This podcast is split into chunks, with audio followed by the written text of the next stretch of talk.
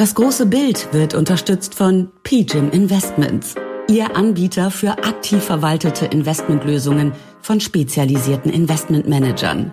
Sustainable Fixed Income, Liquid Alternatives, High Conviction Growth oder REITs. Unsere Antworten auf das New Normal.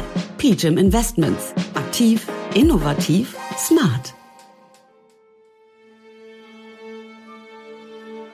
Kein, kein Problem Europas, sondern eher ein Problem Amerikas. Aber dann sind, und das bleibt meine Daueraussage, US-Aktien nur unwesentlich teurer als europäische Titel. Ähm, wir sehen beispielsweise in Vietnam sogar noch positives Wachstum. Ja.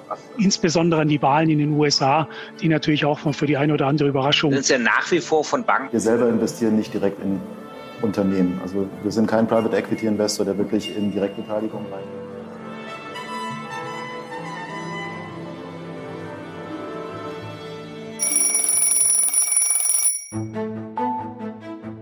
Das ist das große Bild. Der gemeinsame Podcast des Private Banking Magazin und ETA Family Office. Mein Name ist Christian Hammes und ich führe auch dieses Gespräch aus meiner Perspektive als Family Officer, Beirat und Treasurer. Und ich heiße Sie ganz herzlich willkommen. Bevor wir uns auch in dieser Folge wieder mit den Kapitalmärkten beschäftigen, ist mir folgender Hinweis wichtig. Die Gespräche, die ich in diesem Podcast führe, sind zum einen ohne jegliche Gewähr und zum anderen keine Anlageberatung. Erst recht nicht für bestimmte Finanzprodukte. Aus allem, was Sie hier hören, können Sie sich Ihr eigenes großes Bild erzeugen. Und dabei wünsche ich Ihnen jetzt viel Spaß, wann und wo immer Sie uns zuhören. Ganz herzlich willkommen zurück zu unserer kleinen Kapitalmarktplauderei. Willkommen zu einem Marktgespräch mit Till Christian Budelmann von Bergos. Wir begeben uns heute auf eine Reise quer über den Globus. Wir beleuchten die aktuellen Geschehnisse in China nach dem Parteikongress. Wir gehen in die Emerging Markets und wir fragen uns, wie es um die Fed-Politik und die US-Midterm-Elections steht. Wir beleuchten die aktuelle komplizierte Lage in Europa und danach besprechen wir die Bewertungs- und Gewinnrevision der Aktienmärkte und entwickeln mögliche Elemente eines Matchplans für den Aktienbereich in den nächsten Monaten. Das Gleiche tun wir dann im Anleihenbereich, der ja so stark gelitten hat und der für viele Investoren auf meiner Tischseite extrem enttäuschend war. Wir gehen mit Till Christian Budelmann in dessen Maschinenraum und schauen uns drei vollkommen unterschiedlich funktionierende Portfoliomodelle im Aktienbereich an, die als Bausteine in unterschiedlichen Marktphasen unterschiedlich getriggert werden und dadurch schon hm, eine in sich Diversifikation im Aktienbereich erzeugen. Till Christian Budelmann müssen wir gar nicht vorstellen. Er ist regelmäßiger Gast hier im großen Bild. Er ist der CIO von Bergos und ein Freund der Fundamentalanalyse und Folgen Sie ihm gerne auf LinkedIn, wenn Sie interessiert sind an regelmäßigen Statistiken zum Kapitalmarkt, auch sehr überraschenden. Dann werden Sie bei ihm regelmäßig mit guten Informationen versorgt. So auch in diesem Gespräch, bei dem ich Ihnen jetzt viel Spaß wünsche.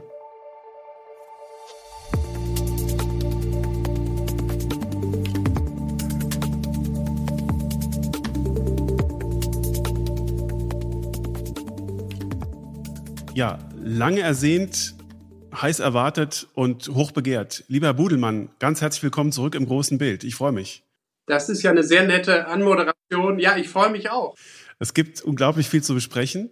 Und ähm, wir beide machen erstmal einen kleinen Rundflug um den Globus, besprechen die einzelnen Regionen, die Märkte.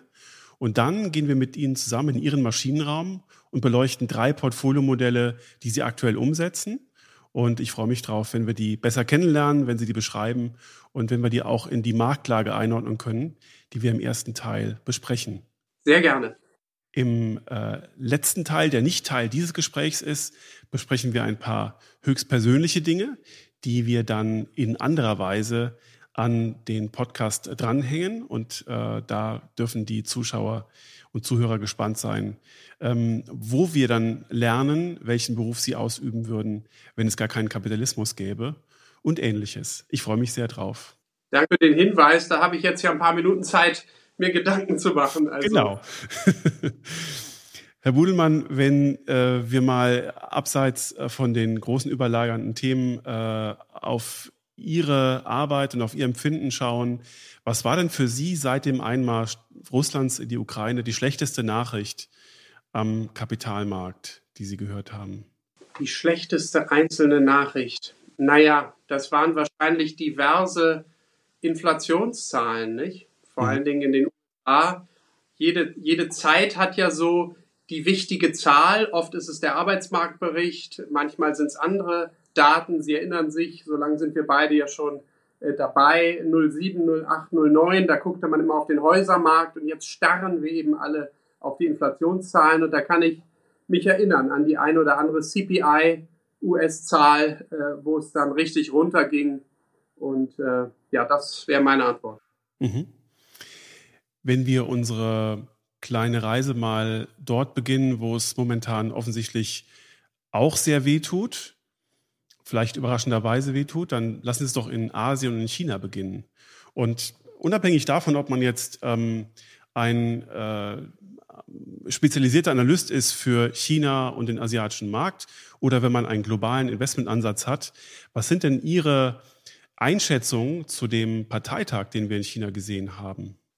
Ja, das haben Sie schon perfekt eingeleitet. Ich bin nämlich äh, kein äh, Emerging Market Experte und China-Experte, aber wir haben hier bei Bergos ja ein großes Team. Und, ähm, und die sind Experten und da sind wir im Austausch. Und ja, meine Meinung persönlich ist eigentlich, um es mal ein bisschen äh, flott hier zu beginnen, Macht korrumpiert und absolute Macht korrumpiert absolut. Und meine Hoffnung war eigentlich immer, dass dieses Wohlstand für alle, nicht fast dieses Ludwig Erhard-Motto, dass das am Ende dort den Ton angibt äh, für die Jahrzehnte, wo ich hier auf der Brücke bin.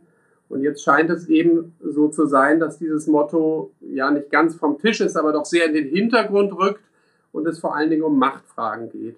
Und wahrscheinlich ist auch die Covid-Politik vor diesem Hintergrund zu bewerten. Man hat ja, was den Parteitag angeht, schon einiges antizipiert. Aber es war dann doch noch ein bisschen krasser als befürchtet. Und entsprechend hat der Markt ja auch reagiert. Sie wissen das natürlich. Am Montag danach ging es ja, was bestimmte Titel angeht, erstmal gen Süden. Also ich bewerte diesen Parteitag jetzt rein aus Marktperspektive negativ. Es ist tatsächlich so, dass äh, wenn man auch diese Geschehnisse nicht durch die Brille der Presse liest, sondern durch die Brille der Investmentbanken, die Einschätzung ganz in ihre Richtung geht. Ähm, ich glaube, die größte Enttäuschung war auf der wirtschaftlichen Seite, dass tatsächlich nicht der Wohlstand im Vordergrund steht, sondern erstmal der Machterhalt und dass auch die Ziele, die 2020 formuliert worden sind, nämlich dass sich das Pro-Kopf-Einkommen oder das BIP von 2020 bis 2035 verdoppeln soll, gar nicht mehr erwähnt worden ist. Ähm, viele andere Kritiker führen auch an, dass die Frauenquote in entscheidenden wirtschaftlichen oder politischen Situationen oder Positionen gar keine große Rolle mehr spielen sollen. Und äh, die äh, wichtigste kurzfristige Perspektive war eigentlich, dass man ein Gefühl dafür bekommt, wie denn die Zero-Covid-Strategie weitergeführt wird. Das hat ja ganz starke Auswirkungen auf die Lieferkettenproblematik, auf Exportmärkte. Ähm, äh, das betrifft uns ja alle ganz direkt. Und da hat man nicht wirklich viel gehört. Jetzt haben wir vor äh, zwei Tagen zum ersten Mal Gerüchte halber gehört. Ich habe noch keinen getroffen, der es wirklich einschätzen kann, dass sich diese Zero-Covid-Politik wohl gesichtswahrend in den nächsten Monaten lockern soll, damit man ähm, einen äh, ruhigen Pfad einschlagen kann. Und das hat sofort für eine positive Reaktion an den chinesischen Aktienmärkten gesorgt. Aber Sie haben recht, eigentlich hat schon vor dem Parteikongress ganz viel Auspreisung von äh, Wachstum und von Rationalität stattgefunden. Und das, irgendwie bleibt das Gefühl, das Korrektiv bleibt. Herr Budelmann, wenn Sie äh, als Kapitän eines so großen Maschinenraums, der global denkt, von meiner Tischseite gefragt werden, von den Vermögenden, von Single-Family Offices, von Institutionen, die sich irgendwie schon damit angefreundet haben, China als Teil ihres Vermögens zu investieren. Was sagen Sie denen denn dann? Geht das überhaupt noch? Also denen sage ich erstmal, wenn Sie ganz konkret mit mir sprechen und Bergos, dass wir grundsätzlich eigentlich präferieren, gute Unternehmen in Westeuropa und Nordamerika zu finden, die dann zum richtigen Zeitpunkt auch den richtigen Umsatzanteil in den Emerging Markets oder beispielsweise in China haben. Das würden Sie grundsätzlich hören. Aber wenn man unsere ausbalancierten Strategien äh, hier bucht, dann sind die Emerging Markets ein fester Teil, sowohl auf der Aktienseite als auch auf der Bondseite. Und innerhalb der Emerging Markets ist China natürlich der Löwenanteil. Also wir haben China drin. Wir sind allerdings, um das mal ganz kurz hier einzuflechten, taktisch schon seit langer, langer Zeit Emerging Markets und auch dezidiert China untergewichtet, Das heißt, man hätte etwas weniger, als man das in der strategischen Allokation haben sollte. Aber China ist Teil des Ganzen und wie Sie eben auch schon gesagt haben, es geht ja nicht nur darum, hat man ein paar chinesische Aktien dabei, sondern das, was in China passiert, ist eben so relevant für die gesamte äh, Welt, für die Weltwirtschaft. Äh, Sie haben das Thema Lieferketten äh, angesprochen. Und ähm, das heißt, nein, China wird von uns im Detail analysiert und hier und da auch investiert. Ich meine, an China kristallisieren sich ja ganz viele Fragestellungen um die Emerging Markets. Ähm, welche Auswirkungen hat die Dollarstärke aktuell generell für die Emerging Markets? Welche Konsequenzen leiten sich aus den aktuellen geopolitischen Entwicklungen ab? Ich glaube, was ähm, Joe Biden mit den Arbeitsplätzen, die im Chip-Bereich von US-Amerikanern besetzt sind, in China gemacht hat, das ist stärker als jede äh, Rhetorik, die wir von Donald Trump kennen und hat massive Auswirkungen auf die geopolitische Spaltung. Und ich glaube, das wird in jedem Vermögenskreis, Vermögendenkreis auf meiner Tischseite diskutiert werden müssen, in welcher Weise man China künftig eigentlich investieren möchte und äh, wie groß China gewichtet sein muss, obwohl China so unglaublich wichtig äh, und gewichtig in der Weltwirtschaft ist. Absolut. Und wo Sie das ansprechen mit den Demokraten oder mit Joe Biden und den letzten Entscheidungen, das ist ja interessant, dass die Demokraten oft hawkischer sind äh, als die Republikaner. Also ich rede jetzt nicht von der Bush-Ära und den Neocons, aber aktuell, so unappetitlich auch vieles sein mag, was aus republikanischen Mündern so kommt, aber was die Hawkishness angeht, ähm, glaube ich, sind Demokraten, wäre auch beispielsweise eine Hillary Clinton, glaube ich, ähm, ja, sogar noch strikter gewesen. Und man könnte jetzt zu China noch äh, weit ausholen. Ähm, das Thema Covid, das beschäftigt einen halt besonders. Ähm, ja. Das ist, glaube ich, am relevantesten für die Lieferketten und damit dann eben wieder auch für die Inflation und dann hängt auch wieder alles mit allem zusammen. Und vielleicht noch ein allerletztes Wort zu China, wo ich gerade das Wort habe, ähm, wo Sie sagen Geopolitik. Natürlich ist dieser Riesenschwan mit im Raum, der schwarze äh, äh Taiwan, nicht? Ja. Das wäre wirklich wieder ganz emotionslos aus Marktperspektive gedacht. Mich bitte nicht falsch verstehen was in der Ukraine passiert, das nimmt einen wahnsinnig mit. Aber äh, der, der Vergleich aus Marktperspektive sei gestattet. Also dagegen sind die Vorkommnisse äh, oder der Krieg, dieser schreckliche Krieg im Osten, also gar nichts. Ja? Wenn China nach Taiwan greift, dann, dann haben wir ein echtes Problem. Da kenne ich übrigens auch andere Einschätzungen, äh, die sagen, naja, äh, das Parteiensystem in Taiwan sieht ja ohnehin äh, eine Partei vor, die sich äh, von China entfernen möchte. Die andere äh, arbeitet quasi für den Wiederanschluss und die sind prozentual immer ähm, ziemlich weit beieinander. Die große Frage ist tatsächlich, wie der Westen reagiert oder was der Westen da rein interpretiert. Ähm, das wird sehr spannend. Und ich glaube, genau dieser, dieser Konflikt und die Frage, was macht äh, China mit Taiwan, da gab es ja auch klare Aussagen auf dem Kongress, ähm, die wird uns lange verfolgen. Und äh, da bin ich gespannt, ob Sie mit Ihrer Einschätzung ähm, äh, richtig liegen. Wir würden uns wahrscheinlich wünschen, dass Sie Unrecht haben. aber wir werden das, glaube ich, irgendwann tatsächlich sehen und dann unsere Idee darüber haben. Wenn man mal ein paar positive Aspekte zu den Emerging Markets ähm, einwerfen möchte, ähm, ich habe so in der Investmentbankenwelt rumgelesen und sehe zum Beispiel, dass Morgan Stanley die Dekade Indiens ausruft, äh, weil man äh, festgestellt hat, dass in Indien äh, Riesenpotenzial darin besteht, dass man ähm, fossile Energieträger nicht mehr importieren muss, wenn man nur genug Windkrafträder und Solaranlagen aufstellt. Also wenn man sich in erneuerbare Energien ähm, reinbegibt und das Office, Outsourcing-Aktivitäten in Indien großes Potenzial haben. Ähm, ich habe gelesen, dass äh, HSBC einen starken Pitch für Vietnam fährt. Also die sind sehr, sehr positiv für die strukturellen äh, Wachstumsperspektiven von Vietnam. Es gibt also auch Alternativen zu einem Emerging Markets Investments ohne China. Ist das grundsätzlich vorstellbar, dass wir im Lauf der Zeit, wenn wir merken, äh, wir, wir lernen die Emerging Markets immer besser kennen, äh, dass wir uns so strukturell aufstellen, dass wir sagen, naja, vielleicht wollen und dürfen wir gar nicht mehr so stark in die Emerging Markets ähm, mit China investieren. Also investieren wir um China herum. Das ist absolut vorstellbar. Und ich habe diese beiden äh, Beiträge, die Sie angesprochen haben, auch, auch zur Kenntnis äh, genommen. Und äh, man muss, glaube ich, als Haus immer wissen, wo ist man stark, was kann man, was kann man nicht, ist, glaube ich, auch eine Frage der Glaubwürdigkeit. Mhm. Und wir bei Berger haben jetzt keine große Indien- und ähm, Vietnam-Expertise, sodass ich das hier, ich habe das nachvollzogen. Am Ende ist wahrscheinlich immer die Frage, wie so oft, nicht? Der Markt ist ja eine große Diskontierungsmaschine.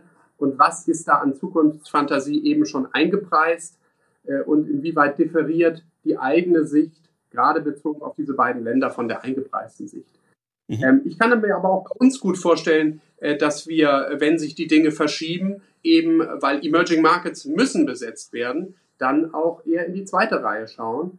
Ähm, aber aktuell ist das nicht der Fall. China ist so groß im MSCI Emerging Markets und entsprechend, wir bilden ja auch einen Teil passiv ab. Und da hat man dann China einfach mit dabei.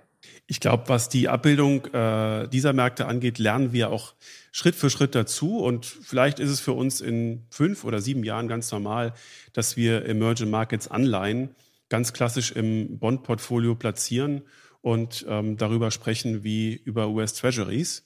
Wer weiß. Aber der Pfad weist dahin. Optimisten haben das schon vor vielen Jahren vorausgesehen. Und äh, wir werden auf jeden Fall ständig dazulernen müssen. Jetzt, Herr Buhlmann, sprechen wir, äh, springen wir in die Region, über die wir schon ganz oft gesprochen haben, schwerpunktmäßig, nämlich in die USA.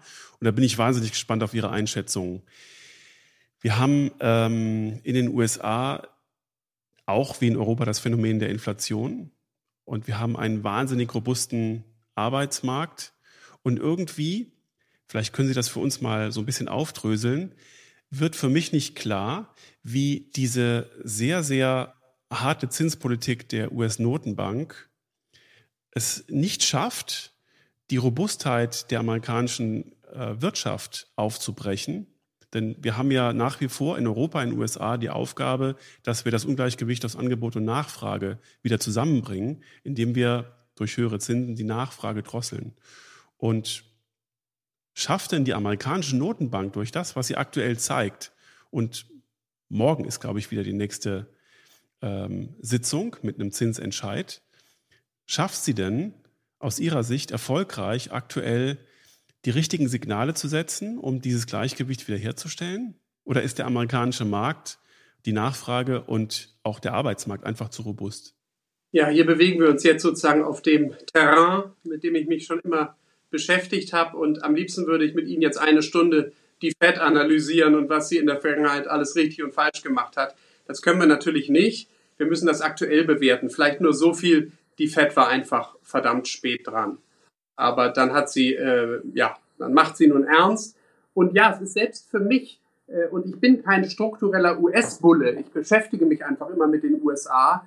Ähm, aber natürlich ist auch mir nicht entgangen, was da für eine Innovationskraft ist und was für eine innere Stärke diesem, dieser Region innewohnt, diesem Wirtschaftsraum. Und, und das ist auch die Brücke zu, zur Beantwortung Ihrer Frage. Auch ich bin überrascht, wie stark sich die US-Wirtschaft äh, präsentiert.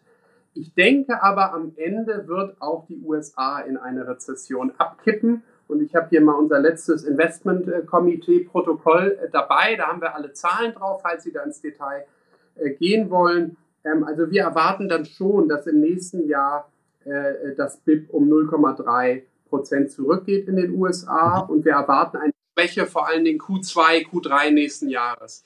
Das heißt, es wird noch ein bisschen dauern, aber am Ende wird auch da die Rezession, und wir reden ja vermutlich noch über Europa und die Eurozone, ja. äh, äh, da sind wir womöglich schon drin, aber jetzt bleiben wir mal bei den USA. Also auch, die, auch dort wird eine Rezession stattfinden, aber Sie merken das schon an der minus 0,3. Das wird also eher eine milde Rezession werden, äh, aus unserer Sicht. Mhm. Das ist mit riesiger Unsicherheit behaftet und ich will ja auch nicht den Eindruck vermitteln, wir wüssten alles ganz genau, aber man muss ja mit Arbeitshypothesen arbeiten und ähm, wir gehen also von einer milden Rezession aus, die der Markt aber heute dann auch schon antizipiert haben sollte.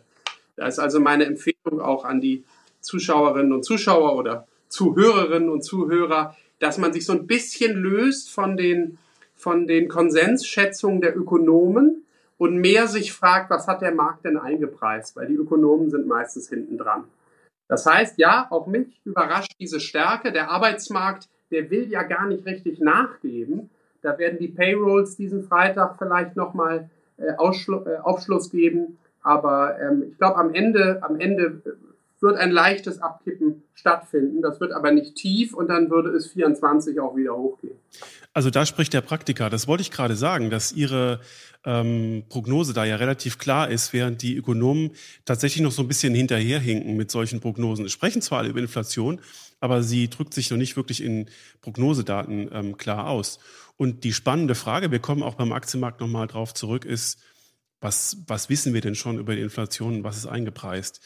Ähm, über die, die Rezession, Entschuldigung. Und äh, da ich gerade die Inflation aus Versehen angesprochen habe, das Phänomen, das, das ich bei, den, ähm, bei der Betrachtung der amerikanischen Märkte immer wieder faszinierend finde, ist, wie die Inflationserwartungen für äh, das nächste Jahr, aber auch für die Jahre danach, es wird ja am Optionspreismarkt alles äh, gepreist, zuerst weit auseinandergelaufen sind und sich dann wieder zusammengezogen haben und die Inflationserwartungen für die nächsten drei, zwei, drei, vier, fünf Jahre eigentlich relativ nah beieinander liegen, nämlich irgendwo bei 3,3 Prozent.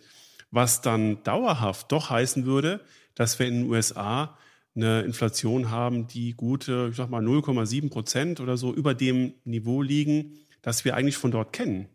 Ja, das ist auch unsere Sicht und an der Stelle darf ich das vielleicht selbstbewusst sagen, das ist sie auch nicht erst seit gestern. Mhm. Also wir haben Mitte letzten Jahres, äh, kommen ja nachher wahrscheinlich noch zur Bond-Seite, haben wir Duration stark verkürzt und also wir haben das durchaus antizipiert. Nicht so stark, wie es dann gekommen ist, aber wir waren da auf jeden Fall nicht sorglos. Und der Slogan war, ich erinnere mich da an ein Interview mit einem Kollegen von Ihnen, äh, Mitte 21, wir befinden uns in einer neuen Ära. Mhm. Und eine Ära ist eben nicht nach einem Jahr schon wieder vorbei, oder es gibt einmal eine Reinigung und dann ist alles wieder gut, sondern ich glaube, diese, Dis, diese wunderbare, auf eine gewisse Art wunderbare disinflationäre Dekade, die hinter uns liegt, äh, die liegt nicht vor uns, sondern da äh, passt das, was inzwischen eingepreist ist, ganz gut. Sie haben die Optionsmärkte angesprochen. Es gibt ja noch diesen Michigan-Indikator, nicht? Da gucken, hat man früher immer auf die Headline geguckt. Das ist dieses Konsumentenvertrauen der Uni Michigan. Ähm, und da gibt es ja auch die die Erwartung, äh, was die Inflation angeht. Und da hat man Verschiebungen äh, gesehen, aber die passen für mich auch. Die sind aber auch bepreist. Wenn wir mal ähm, diese Inflationsdaten einordnen und fragen, woher kommt denn dann eigentlich dauerhaft die höhere Inflation in den USA? Denn im Gegensatz zu uns, und deswegen wundert mich auch immer, dass die Stimmung in den USA so schlecht ist. Sie können das ja auch an verschiedenen Umfragen messen. Äh, dass die Amerikaner auf die Märkte momentan ganz, ganz schlecht gestimmt sind. Es erholt sich gerade so ein kleines bisschen wieder. Aber die Inflationsprobleme in den USA können doch eigentlich nur temporär sein. Sie haben ihre eigene Energieversorgung, sie haben Zugriff auf Rohstoffe. Ähm, und unser europäisches Problem ist ja da ganz anderer Natur. Warum bleibt denn die Inflation in den USA hoch? Wir kommen jetzt in so eine Lohnpreisspirale. Ja, der Arbeitsmarkt ist extrem robust. Die Inflation frisst sich Stück für Stück immer weiter durchs System durch. Aber irgendwann ist das doch dann durch. Oder was verursacht aus Ihrer Sicht denn dauerhaft eine höhere Inflationsrate in den USA als bisher? Ja, Sie haben das schon richtig formuliert, mit dem sich reinfressen und der Lohnpreisspirale oder wie das äh, der ehemalige äh, Fed äh, Vizepräsident war, glaube ich, Adam Blinder gesagt hat, Inflation ist dann, wenn die Leute drüber reden. Und wenn es dann einmal losgeht, dann ist es eben drin. Äh, meine These ist ja nicht, dass wir in fünf oder sieben Jahren noch so, so weit oben sind. Und wenn ich hier mal auf die Zahlen gucke, also für dieses Jahr wird das natürlich eine schreckliche Zahl werden, irgendwo zwischen 7,5 und 8,5 Prozent, also zwischen 7,5 und 8,5 Prozent. Fürs nächste Jahr erwarten wir 3,5 bis 4,5. Das ist dann ja schon spürbar weniger. Und dann denken wir auch, dass es weiter runtergeht. Also ich möchte hier nicht jetzt äh, äh suggerieren, dass wir denken, die Inflation bleibt bei 4, 5, 6 Prozent jetzt für mehrere Jahre. Weil dann wirkt natürlich auch die Rezession und dann greifen auch wieder die normalen ökonomischen äh, Zusammenhänge. Ähm, zum Thema Sentiment vielleicht noch, Sie sprachen das an. Viele Marktteilnehmer sind sehr äh, bearish, was ja dann auch wieder als Kontraindikator auf der Aktienseite, können wir nachher vielleicht noch zu kommen oder ich nenne es hier einfach mal so, äh, durchaus positiv zu sehen ist. Aber da muss man, glaube ich, unterscheiden zwischen dem Sentiment, es gibt zum Beispiel ja den AA, nicht? die American Association of Individual Investors. Und die fragen ja ihre Mitglieder immer, seid ihr positiv oder negativ für die nächsten sechs Monate. Und da sieht man wirklich schreckliche Zahlen. Wenn man das dann vom Markt löst und auf die Wirtschaft bezieht, dann ist es oft auch schon gar nicht mehr so schlimm. Also ich glaube, da muss man auch nochmal unterscheiden. Aber ich bewerte jetzt als, als Marktstratege diesen Pessimismus zum Aktienmarkt eher positiv. Und ähm, die Makroindikatoren, die muss man sich im Detail angucken. Aber das ist doch gut. Äh, je länger wir sprechen, Herr Budelmann, desto mehr sammeln sich Aspekte, die äh, ich als positives Signal werte und äh, bei denen ich rauslese, dass wir aus Ihrer Sicht, ähm, wenn ich die Puzzleteile zusammensetze, schon gerade wohl am tiefsten Punkt der Nacht sind und dass wir dann auch, im, äh, wenn wir über die Märkte sprechen, über den Morgengrauen sprechen können. Ähm, das ist schon mal gut, das freut mich. Ich wollte noch einen kurzen Aspekt ansprechen, der die Inflation in den USA vielleicht dauerhaft etwas höher halten könnte, nämlich dass durch diese geopolitische Spaltung vielleicht die ähm, Reindustrialisierung der Amerikaner oder der USA ähm, äh, fortschreiten könnte, nämlich dass einfach Produktionskapazitäten aus China, aber auch aus Europa wieder zurück in die USA kommen. Denn äh, wir sehen das bei vielen ähm, Unternehmen und das werden Sie bei Ihrer, bei Ihrer mittelständischen Kundschaft auch beobachten, dass Sie darüber nachdenken, Teile der Produktion in die USA zu verlagern. Und äh, diese Produktionsaufbaukapazitäten, die können ja dazu führen, dass tatsächlich weiter so eine gewisse Inflation bleibt, wegen Arbeitskräftemangel, wegen höherer Nachfrage nach Rohstoffen, Energie. Ähm, Deglobalisierung generell wirkt ja inflationär und ich glaube, das kann man dann auch äh, sicherlich für die USA ableiten. Sie haben vollkommen recht. Ähm, als ich vorhin sagte, die nächste Dekade wird anders als die letzte, da hätte ich das auch schon bringen können. Also die Basis für diese disinflationäre Zeit war ja die Globalisierung, die natürlich auch schon weit vorher einsetzte. Und ähm, ja, es ist sehr gut vorstellbar, oder es ist sogar wahrscheinlich von heute aus betrachtet, dass diese politischen, geopolitischen Verschiebungen zur besagten Deglobalisierung führen und die ist dann inflationstreibend oder zumindest unterstützend, dass sie auf einem gewissen Niveau bleibt. Und ja, ich würde sagen, das ist auch unser Base Case. Ich ähm, befördere Sie ja in unseren Gesprächen immer mal gedanklich ähm, auf einen Notenbank-Präsidentenstuhl. Ähm, das habe ich gleich für Europa vor, äh, nicht für die USA. Aber haben Sie denn eine grobe Einschätzung, wo denn der Zielwert der amerikanischen Notenbank liegen wird für die Zinserhöhung? Ja, da bin ich wahrscheinlich wenig originell. Ich würde mal sagen, am Ende kommen wir da so um fünf raus. Mhm. Ähm, Sie haben gesagt, die Sitzung steht jetzt an. Da kommen wahrscheinlich nochmal 75 Stellen. Dann geht es mit kleinen Schritten weiter und dann wird hoffentlich so irgendwo um fünf Schluss sein können. Und dann geht es wahrscheinlich erstmal seitwärts. Na, das ist ähm, äh, schon, finde ich, originell. Äh, zumal wir uns das ja vor einigen Monaten hätten gar nicht vorstellen können. Lassen Sie uns mal äh, über die USA sprechen, oh, wieder aus der Brille der Geopolitik. Momentan ist die Welt ja äh, in Aufruhr.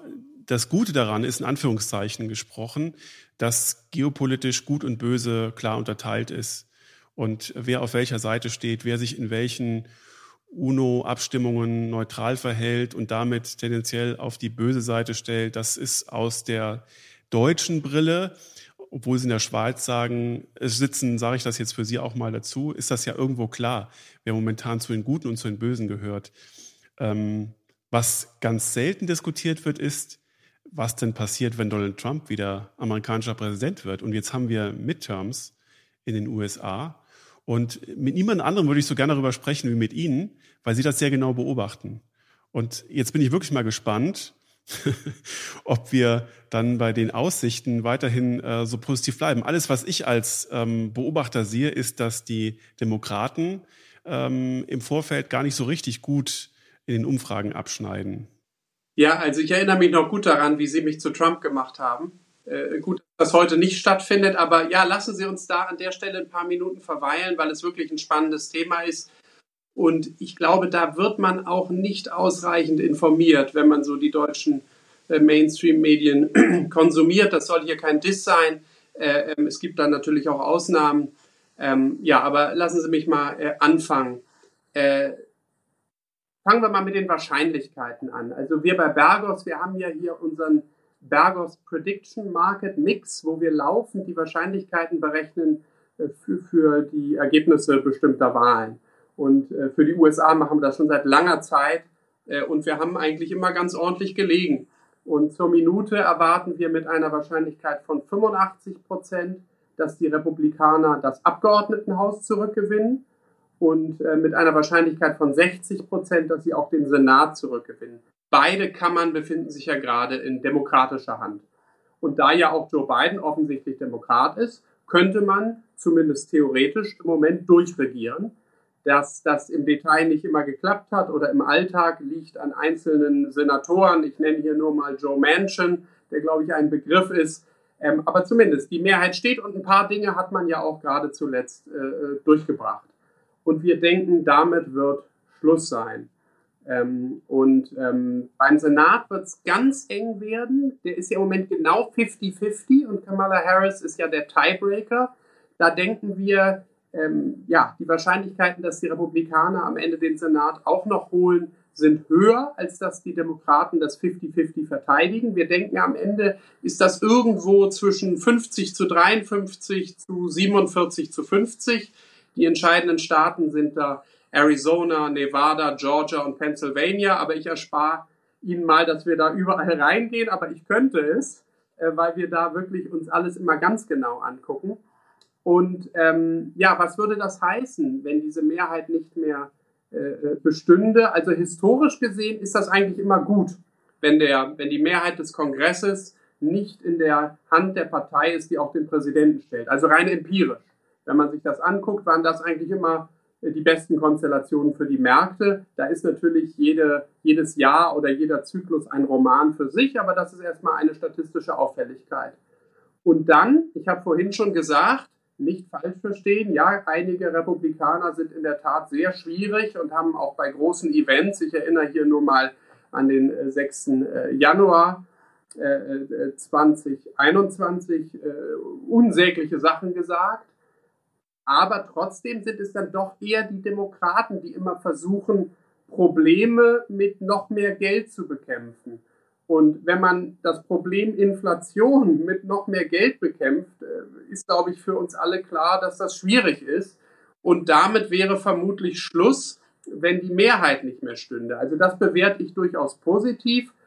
Und äh, zum Abschluss Trump, ja, Trump ante portas, wer weiß das?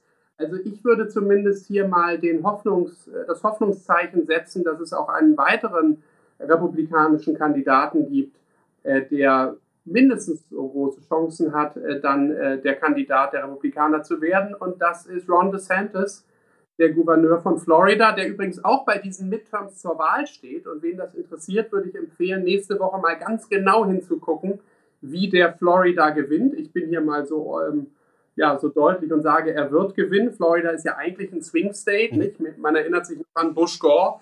Aber ähm, ich denke, der DeSantis, der ist da sehr beliebt, der wird gut abschneiden. Und da muss man gucken, wie hat Trump vor zwei Jahren Florida gewonnen? Wie hat DeSantis gewonnen? Ich glaube, es gibt viele Kräfte in der Republikanischen Partei, die wünschen sich DeSantis. Und ähm, ja, auch er kommt nicht gut weg in der deutschen Mainstream-Welt, aber er wäre kein Trump. Und ein Trump, der nicht nochmal wiedergewählt werden könnte, äh, den möchte ich uns allen wirklich ersparen. Ähm, ich danke Ihnen für Ihre Klarheit. Das ist, das ist grandios. Ich ähm, äh, werde genau das tun. Wen sehen Sie denn auf der demokratischen Seite? Joe Biden wird ja in zwei Jahren nicht nochmal antreten. Hoffentlich. Ja, in der Politik ist so vieles möglich, nicht? Wenn ich mir da wieder unseren Bergos Prediction Market Mix angucke, da ist Biden weiterhin vorne. Mhm. Also wenn man die Wahrscheinlichkeit berechnet, wer tritt denn an, ist Biden auf Platz 1, aber natürlich mit einer für einen Präsidenten ziemlich geringen Wahrscheinlichkeit. Dann gibt es ja noch den Newsom, dem äh, Gouverneur von Kalifornien, der sich so ein bisschen warm läuft. Eigentlich hatten ja alle gedacht, die Vizepräsidentin wird's. Aber die hat sehr schlechte Zustimmungsraten und äh, ja, ich glaube, man kann das sagen. Die gibt einfach keine gute Figur ab, aber aus dem Rennen ist sie auch noch nicht. Ja, jetzt könnten wir noch weiter ins Detail gehen. Da gibt es den Buttigieg, nicht? Den Namen mussten wir alle auszusprechen lernen äh, bei den letzten Vorwahlen. Mayor Pete, der inzwischen sich um die Infrastruktur kümmert, der ist eine Option. Also, äh, ich möchte hier nicht um eine Einladung buhlen, aber wenn Sie mich nochmal einladen würden in einem Jahr oder vor allen Dingen in zwei, äh, da gehe ich gern mehr ins Detail. Im Moment kann man wirklich sagen, es ist alles offen. Trump, DeSantis auf der einen Seite und bei den Demokraten Biden. Man will es sich gar nicht vorstellen. Ein so anständiger Mann, wenn ich das so despektierlich sagen darf, über den Präsidenten, über den mächtigsten Mann der Welt, der aber offensichtlich abbaut. Und man will sich das gar nicht vorstellen, wenn er in, in sechs Jahren noch dran wäre. Ähm, ja, aber ich könnte noch lang drüber reden, aber Sie sehen, das beschäftigt uns sehr und zwar nicht, weil das irgendwie ein Hobby von mir wäre, sondern weil dieser alte Satz, politische Börsen haben kurze ja. Beine, glaube, der gilt nicht mehr so. Also nach Brexit, nach Trump, jetzt vor allen Dingen nach, nach dem äh, Krieg oder während des Krieges, in dem wir uns gerade, äh, in dem sich die westliche Welt befindet, ähm, ja, politische Börsen haben kurzen Beine, das gilt nicht mehr und deshalb muss man Politik genau analysieren und in die Marktanalyse integrieren. Extrem wertvolle Einschätzung, Herr Budelmann. Vielen Dank. Ähm, ich äh, will abschließend um die USA nochmal die Klammer legen. Ich habe jetzt rausgehört, äh, wie Sie die Amerikaner im kommenden Jahr einschätzen. Ich habe auch rausgehört, dass Sie davon ausgehen, dass die Märkte, wir kommen gleich nochmal explizit darauf, das schon weitgehend eingepreist haben. Und was Sie jetzt über die Midterms sagen, das sind eigentlich auch keine schlechten Zeichen. Und ähm, deswegen kann man, glaube ich, mal festhalten, für die USA sind die Perspektiven aus der Sicht äh, unserer Anleger äh, gar nicht so schlecht. Ja, das würde ich, äh, das würde ich bestätigen, vor allen Dingen von diesem Niveau ja. aus, nicht? Da sind wir wieder beim Thema der Markt als große Diskontierungsmaschine. Es ist einfach verdammt viele, sind verdammt viele Probleme eingepreist. Und ähm, ja, wir könnten jetzt die verschiedenen Dimensionen der Marktanalyse durchgehen, kommt vielleicht später noch. Ich würde mal sagen, es gibt einen Grund, warum wir US-Aktien im Übergewicht sind. Und das ja nun, wie Sie wissen, auch schon lange Zeit und wir halten dran fest. Übrigens habe ich gar keine Lust, zwei Jahre darauf zu warten, mit Ihnen nochmal zu sprechen. Also da schalten wir uns wieder früher zusammen, um das noch kurz zu ergänzen. Lassen Sie uns ähm, in unsere Heimat springen, nach Europa. Und äh, auch hier haben wir natürlich mit der Inflation zu kämpfen, mit äh, dem Ungleichgewicht aus Angebot und Nachfrage. Aber es passiert völlig anders, Herr Budelmann. Und das ähm, finde ich wirklich erstaunlich. Äh, wir haben auch eine Notenbank, die jetzt aufgewacht ist. Sie folgt der Fed im Prinzip äh, nachfolgend. Wir haben ähm, Inflationserwartungen, die deutlich höher liegen als in den USA, die vor allen Dingen noch im nächsten Jahr, in 2023 oder in zwölf Monaten vom Optionspreismarkt deutlich höher eingepreist werden bei 5,2 Prozent.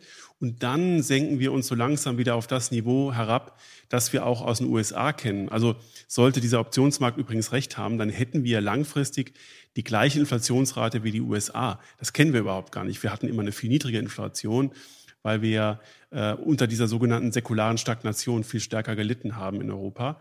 Also spannend, wenn sich das ähm, angleicht. Wie ist denn aus Ihrer Sicht, äh, was schreiben Sie denn der, der Europäischen Notenbank ins ähm, Hausaufgabenheft als äh, Note für das, was sie bisher getan hat, um eben dieses Ungleichgewicht aus Angebot und Nachfrage zu bekämpfen? Ja, ich zittere hier schon, weil Sie mich, glaube ich, gleich zum EZB-Präsidenten machen und der Karren ist so tief im Dreck. Äh, also den Posten will ich gar nicht. Und, ähm, und eine Note, ja, da muss ich sagen, hier in der Schweiz ist ja die 6 die Bestnote, nicht? Und die 1 ist die schlechteste. Äh, also wenn ich das äh, schweizerisch bewerten sollte, wäre das wahrscheinlich eine ziemlich niedrige Zahl. Das darf dann aber bei unseren äh, deutschen Hörerinnen und Hörern äh, nicht dazu führen, dass sie denken, der Budelmann, der sieht die EZB positiv. Ähm, also äh, das war schon verdammt spät alles und äh, ja, gerade was da noch an Schätzungen rausging und auch so die, die Begleitkommentierung. Also ich fand das schon sehr schwierig. Ich muss hier aufpassen. Ich bin ja, arbeite für eine unabhängige Schweizer Privatbank. Wir sind grundsätzlich neutral und angemessen im Ton. Aber das war alles schon ziemlich schwierig. Und äh, wo ich gerade das Wort habe und ich bin hier wieder mit unserem Investmentkomitee-Protokoll unterwegs. Also wenn ich mir die Inflation angucke, die erwarten wir eben nächstes Jahr und Sie werden sich erinnern, ich habe es ja gerade gesagt, in den USA erwarten wir die Inflation in 23 bei dreieinhalb bis viereinhalb. In der Eurozone erwarten wir sie bei fünfeinhalb bis sechseinhalb. Mhm. Und das ist eben der Unterschied. Und eigentlich müsste die Notenbank äh, äh, ähnlich durchziehen, wie die FED das jetzt zu tun scheint. Das geht aber natürlich nicht aufgrund der strukturellen äh, Themen, die wir alle kennen, nicht? Ich habe neulich dieses Bild nochmal gehört, ich weiß gar nicht, ob es von Hans-Werner Sinn war oder von jemand anders, aber mit diesem Mantel, ja, der Mantel der Geldpolitik, der all die Jahre immer für manche Mitglieder äh, viel zu groß war und auf dem Boden hing und man stolperte fast und für andere war es viel zu eng. Und ich glaube, dieses Bild, das passt ganz gut. Es gibt einfach strukturelle Probleme. Das sind Konstruktionsthemen, die werden wir auch nicht ändern können. Die könnte ich auch nicht äh, als EZB-Chef äh, beeinflussen.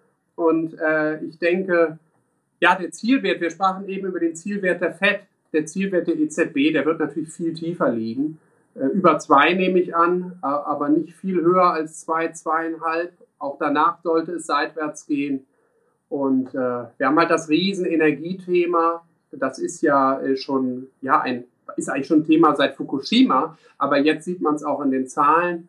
Äh, und das ist das neue Riesenthema, das auf Europa lastet oder das, das Europa um den Hals hängt wie ein Mühlstein. Ich glaube, was auch äh, so ein bisschen das Vertrauen zerstört hat, ist, dass die EZB relativ früh gesagt hat, dass sie kein Spread-Management zwischen einzelnen Staatsanleihen machen möchte. Und äh, zwei Tage später hat sie doch damit angefangen. Das Gleiche, was wir in England gesehen haben, ähm, bei äh, der Bewältigung dieser kurzfristigen äh, Krise dort. Ich komme da gleich nochmal drauf zurück. Aber äh, ich glaube, dass tatsächlich die, die Aufgabe in Europa extrem komplex ist. Und Herr Budelmann, äh, es tut mir leid, Sie kommen auch nicht drum herum. Ich muss Sie jetzt auch mal auf diesen Thron in Frankfurt setzen, auch wenn Sie ähm, viel lieber in der Schweiz sitzen. Sind Sie eigentlich schon Schweizer Staatsbürger? Nein, bin ich nicht. Ich weiß von Ihren Kollegen, dass Sie das zum Teil, äh, die Schweizer Staatsbürgerschaft angenommen haben. Und denen würde ich zugestehen, dass Sie im Schweizer Notensystem über die EZB richten. da muss ich ja. kurz was zu sagen, auch wenn es wahrscheinlich die Rubrik äh, höchstpersönlich äh, passt. Aber ich bin halt keiner, der auch private Entscheidungen unter Nutzengesichtspunkten trifft. Sondern ich denke immer, ja, ich kann auch nicht bei Bayern München und Borussia Dortmund gleichzeitig Mitglied sein. Also vielleicht werde ich irgendwann Schweizer, aber dann auch ganz. Okay. Ja. Aber dafür bin ich zu sehr deutscher Patriot. Und also ich habe den Schritt bisher nicht gemacht. Ich fühle mich hier pudelwohl. Ich kann auch nur für die Schweiz werben aber ich bin noch nicht Schweizer und deshalb komme ich wahrscheinlich jetzt um die EZB-Rolle genau. nicht rum. Andernfalls ähm, wollte ich es Ihnen aber auch nicht ersparen. Wenn Sie jetzt in der aktuellen Situation äh, in Frankfurt auf diesem Stuhl sitzen, alle schauen Ihnen zu, alle schauen Sie fragend an. Sie dürfen die Wirtschaft in Südeuropa nicht abwürgen. Äh, Sie dürfen das ähm, Anlegervertrauen nicht schädigen. Sie müssen die Inflation bekämpfen. Was tun Sie? Also als Instrument steht Ihnen zur Verfügung die Kommunikation und Ihre Geldmarktinstrumente. Was tun Sie? Ja, ich habe vorhin ja schon in weiser Voraussicht gesagt, der Karren ist so tief im Dreck. Äh, also auf jeden Fall hilft Ehrlichkeit, ja. Auf jeden Fall verhindern, dass man nochmal so Sachen sagt, bei denen man von außen den Eindruck hat, das müssten die doch besser wissen.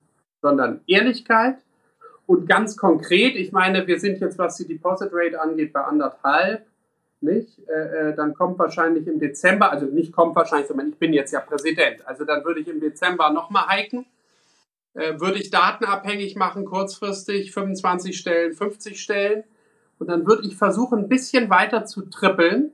Äh, aber ähm, dann würde mir der Markt wahrscheinlich ziemlich schnell Signale äh, senden. Parallel schmiert mir ja die Wirtschaft ab äh, bei Bergos erwarten wir minus 0,8 fürs nächste mhm. Jahr. Äh, das ist aber natürlich eine Zahl fürs Gesamtjahr. Zwischendurch sollte es schwieriger werden. Die Schwäche erwarten wir fürs Q4, also das Quartal, in dem wir schon drin sind, und Q1. Das würde mich dann wahrscheinlich schon vor der Dezember-Sitzung ereilen und dann spätestens im neuen Jahr. Das heißt, ich könnte dann auch nicht einfach weiter durchziehen. Das heißt, der Zielwert, den ich eben schon genannt habe, das wäre dann wahrscheinlich auch Ceteris Paribus mein Zielwert. Und dann würde ich es zumindest versuchen, seitwärts zu halten, ja. Äh, und, und auch wenn alles schwierig wird, äh, mich politisch nicht zu sehr unter Druck setzen zu lassen. Aber grundsätzlich äh, wäre ich wahrscheinlich wie, wie jeder andere auch, es wäre ein Balancing Act, ja. Es wäre so ein, ein Durchwursteln. Und da würde ich halt versuchen, ich würde mich versuchen, ehrlich durchzuwursteln. Ja, ich hoffe, das reicht als Antwort. Das reicht und ich habe auch schon ähm, den Unterschied ausgemacht äh, zur Realität. Ich glaube, dass die Abhängigkeit von politischer Stabilität und von politischen Forderungen der einzelnen Staaten der EZB äh, viel größer ist, als äh, sie es umsetzen, beziehungsweise dass sich die EZB davon viel abhängiger macht und dem auch viel stärker beugt. Und äh, natürlich sind sie dann im Zwiespalt und können es am Ende des Tages ähm, keinem recht machen. Wenn sie zuerst mal die Inflationsbekämpfung äh, vorne anstellen, dann äh, wird auch politische Forderung äh, gar nicht so eine große Rolle spielen. Ja, in der Tat. Ähm, wenn wir mal die äh, Folgen der EZB-Politik noch mal kurz beleuchten, dann kann man sagen, dass sie ja zumindest an manchen Stellen viel erfolgreicher ist als die amerikanische Fed-Politik. Äh, die Financial Conditions in Europa, die beschreiben, wie gut Kreditsuchende an Kredite kommen, Unternehmen, Immobilienfinanzierer, auch Privatpersonen, insbesondere Kreditnehmer, die gar nicht so richtig gut äh, mit ihrer Bonität dastehen, dann sind diese Financial Conditions, die dieses als gesamthaften Index darstellen, katastrophal. Viel, viel schlimmer, viel schlechter als während äh, Corona zur tiefsten Nacht. Und das ist in den USA völlig anders. Also die Kreditvergabe äh, ist da noch nicht eingetrocknet. Und wenn ich mit Bankern in Deutschland spreche, und das tun sie auch, und sie beobachten das auch, sie hören das auch von ihren mittelständischen Kunden, dann sagen die alle, als auf der Bankenseite, wir warten erstmal ab, was dieses Jahr passiert und wir haben da einfach keine neuen Volumina und wir müssen auf Sicht fahren. Und die Unternehmer sagen, da gibt's nichts mehr. Wir, wir müssen uns irgendwie unsere Kredite ähm, äh, irgendwie anders organisieren. Äh, die Banken machen da momentan zu. Und das ist ja zumindest schon mal eine Konsequenz aus dieser EZB-Politik. Ja, das ist der große Unterschied zwischen USA und Europa. Und vor allen Dingen, wenn ich Europa sage, meine ich vor allen Dingen die Eurozone.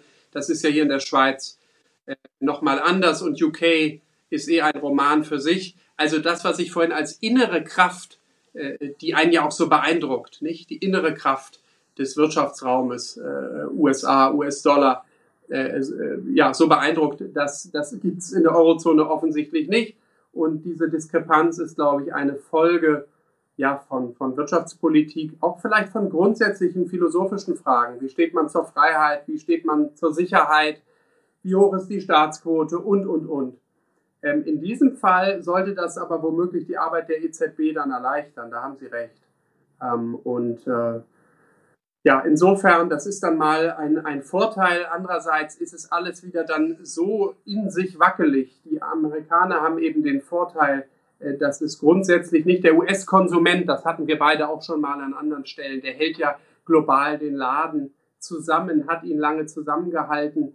Da haben wir natürlich in der Eurozone ganz andere Verhältnisse, wobei die Eurozone dann natürlich auch nochmal so unterschiedlich ist. Man müsste ja eigentlich jedes Land durchgehen.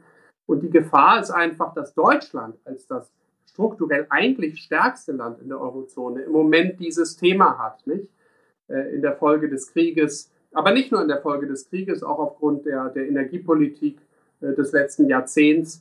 Und wenn Deutschland dann nicht die Lokomotive ist, sondern zu dem wird, was man ja schon vor 20 Jahren mal den kranken Mann Europas nannte, dann hat die Eurozone echt ein Thema. Und da fällt es mir dann auch schwer, äh, äh, äh, Geldpolitik und, und äh, ja, die wirtschaftliche Lage als Ganzes auseinanderzuhalten. Dann kann ich mich nicht darüber freuen, dass gewisse Maßnahmen der EZB vielleicht schneller greifen, weil womöglich haben wir am Ende gar kein Inflationsthema, sondern die ganze Eurozone fliegt uns um die Ohren.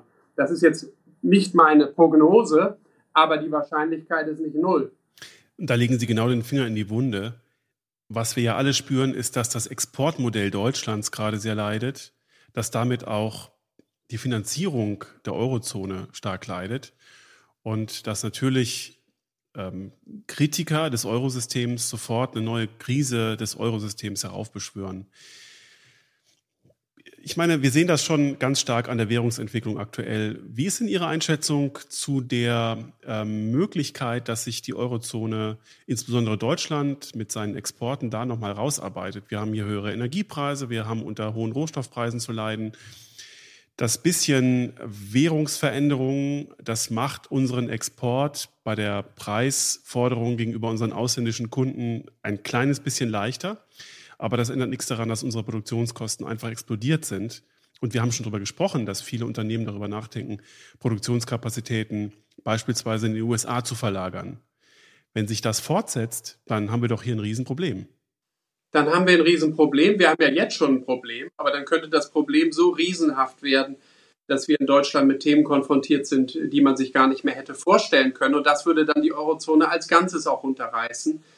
Das ist nicht unsere Prognose. Äh, mich stimmt am Ende positiv, dass die deutsche Wirtschaft, und die deutsche Wirtschaft, das sind ja nicht die DAX-Titel, also nicht nur die DAX-Titel, sondern wir haben diesen starken Mittelstand. Wenn man beispielsweise nach Baden-Württemberg guckt, wie viele Weltmarktführer da in, in, in der Provinz äh, äh beheimatet sind und was haben die schon alles für exogene Schocks aushalten müssen? Nicht? Diese exogenen Schocks, damit meine ich politische Schocks, aber auch andere Themen.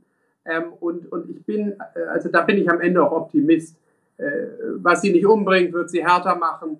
Ähm, aber die Zeiten aktuell sind schon schwierig. Sie sprachen Euro-Dollar an äh, oder den Eurokurs als Ganzes, aber das ist ja vor allen Dingen Euro-Dollar. Äh, ich hoffe, Sie wollen von mir jetzt keine Prognose hören, weil das ist wirklich das Schwierigste in unserem Geschäft. Ja, es ist ohnehin ja schon schwierig, einen Mehrwert zu schaffen.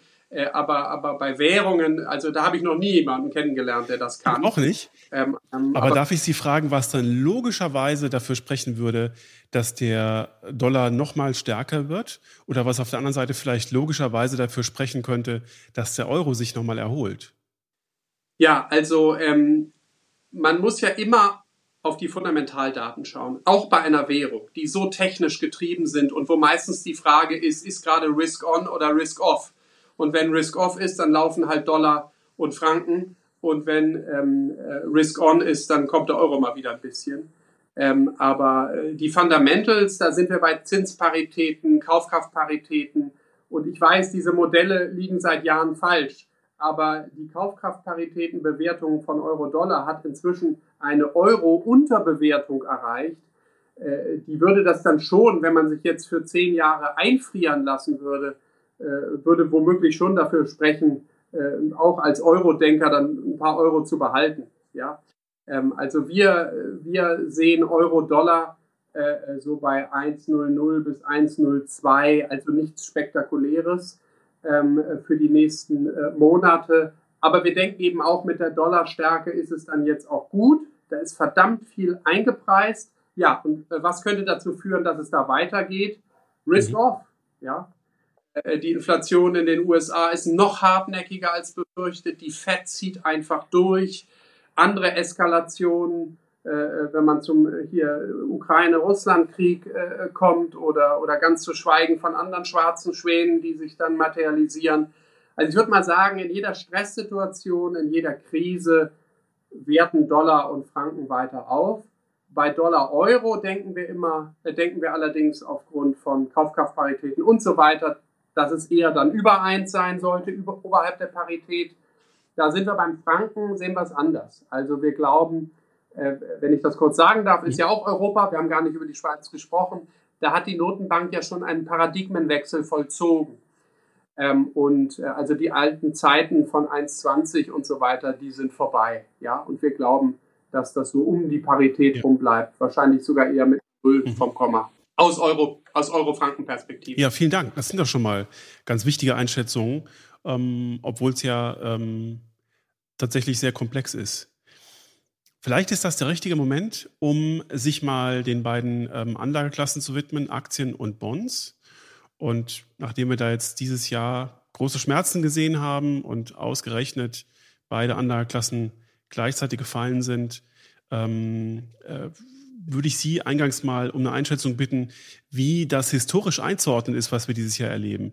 Man hört das ja oft, das äh, hat jetzt ein aktuell im Beruf stehender, egal was für ein erfahrener Hase das ist. Sie machen das nicht seit vorgestern, ich auch nicht. Ähm, und es gibt noch äh, viel, viel ältere Hasen. Äh, das haben wir noch nicht gesehen. Ja, ich würde sogar behaupten, es gibt überhaupt niemanden, der, der lebt, der sowas schon mal erlebt hat. Und ich habe hier eine Statistik dabei. Vielleicht können wir die auch im Nachgang an irgendeiner Stelle teilen. Das wird ja hier über unterschiedliche Formate mhm. veröffentlicht. Ähm, das ist eine, ein Chart, mit dem bin ich dieses Jahr auf Tournee, sage ich immer. Äh, da sieht man die Performance für jedes Kalenderjahr seit 1928 bis zu diesem Jahr für den S&P 500 als den ultimativen Index, auch weltweit. Ja, die USA sind der Taktgeber der Welt und wenn man mich fragen würde, welcher Index ist global am wichtigsten, ähm, dann ist es wahrscheinlich der S&P 500, mal abgesehen vom MSCI World, der natürlich die ganze Welt abdeckt. Also, man hat immer die S&P Performance, ähm, man hat die Performance von zehnjährigen Treasuries und man hat dann die Performance von sogenannten 60-40 Portfolios, also 60% Aktien, 40% Bonds.